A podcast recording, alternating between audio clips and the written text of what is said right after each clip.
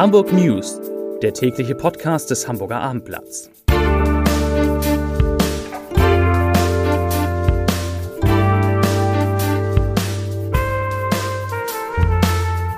Herzlich willkommen. Mein Name ist Lars Heider und heute geht es in den Hamburg News um die Frage, wie vollständig Geimpfte in Hamburg einen digitalen Impfpass bekommen.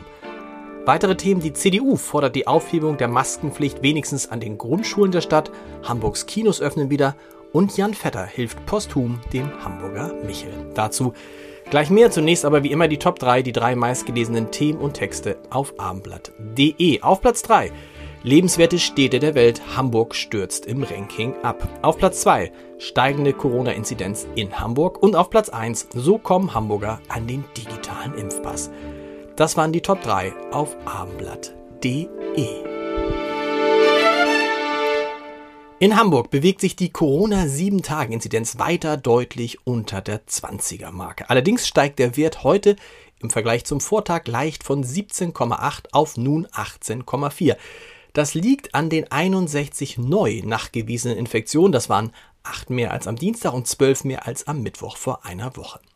Vergangenen Mittwoch hatte allerdings die 7-Tage-Inzidenz, also die Zahl der Neuinfektionen je 100.000 Einwohner in einer Woche, noch bei 23,7 gelegen. Insgesamt haben sich seit Beginn der Pandemie 76.738 Hamburger mit SARS-CoV-2 infiziert. Davon gelten nach Schätzung des Robert Koch Instituts 73.800 als genesen.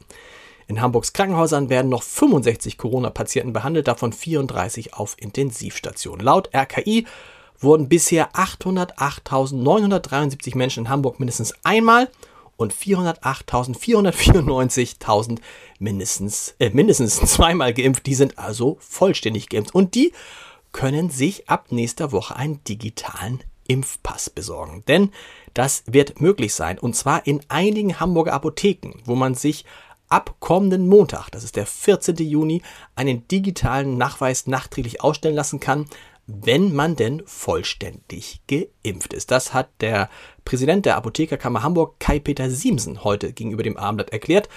Herr Siemsen ist auch Inhaber der neuen Eilbecker Apotheke und dort wird er den Service also auf jeden Fall anbieten. Welche weiteren Hamburg Apotheken sich beteiligen, also wo vollständig Geimpfte einen digitalen Nachweis bekommen können über ihre Impfung, das kann man jetzt noch nicht sagen. Wir werden aber demnächst alle Apotheken, die dabei sind, auf abendblatt.de veröffentlichen.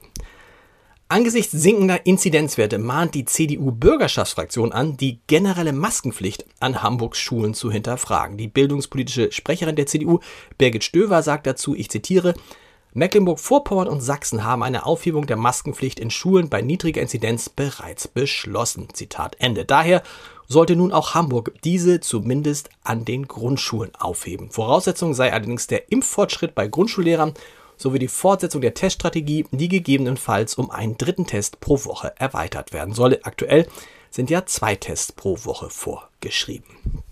Die Hamburger Kinos die laufen sich jetzt auch warm für ihre Neustart. Die UCI Multiplexe haben dabei einen kleinen Vorsprung. Ihre Kinos in Wandsbek, Ottmarschen und Munzburg wollen schon am 17. Juni wieder Zuschauer empfangen. Vom 1. Juli an kann man dann auch wieder in die Cinemax-Kinos am Dammtor in Harburg oder in Wandsbek gehen. In den meisten Hamburger Geschäften ist sie seit der Wiedereröffnung des Einzelhandels am 22. Mai Standard in der Kontaktnachverfolgung. Ich spreche von der Luca-App. Nun soll es bei der Nutzung eine Alternative geben. Die Hamburger Finanzbehörde plant die Verteilung kostenloser Schlüsselerhänger, auf denen die Luca-App aufgespielt ist. Damit sollten vor allem auch jüngere und ältere Hamburgerinnen und Hamburger bedacht werden, die nicht im Besitz eines Smartphones sind. Gibt es das noch? Anscheinend. Die Schlüsselanhänger sollen in den kommenden Wochen frei verfügbar in den Kundenzentren der Bezirke verteilt werden. Das war's mit Corona für heute. Der Ende 2019 verstorbene Hamburger Schauspieler Jan Vetter war dem Michel ein Leben lang eng verbunden. Im Rahmen der Rettungsringaktion des in Not geratenen Hamburger Wahrzeichens wird nun von Donnerstag an ein weiteres Unikat aus dem Nachlass Vetters versteigert. Dessen Witwe Marion hat dem Michel eine alte Michel Küchenuhr gespendet. Sie stammt aus den 1970er Jahren, ist 35 mal 35 cm groß und zeigt, ja, natürlich den Hamburger Michel. 2020 hatte Marion Vetter bereits das Lieblingsauto ihres Mannes zugunsten der Rettungsringaktion des Michels für mehr als 61.000 Euro versteigert. Heute Abend heißt es Daumen drücken. In Berlin wird der renommierte Theodor Wolf Preis verliehen. Das ist wirklich vielleicht der wichtigste deutsche Journalistenpreis. Und einmal mehr sind zwei Abendblatt-Reporter nominiert. Christoph Heinemann und Jens Meyer-Wellmann, Autoren des Textes Der Ausbruch, der sich mit dem Corona-Ausbruch im, im UKE im vergangenen Jahre beschäftigt hat.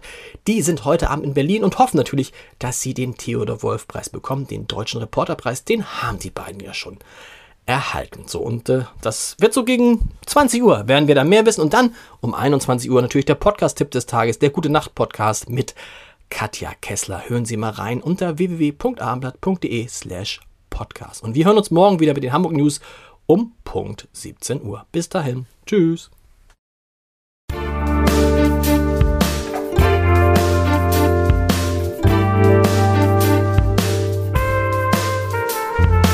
Weitere Podcasts vom Hamburger Abendblatt finden Sie auf abendblatt.de slash podcast.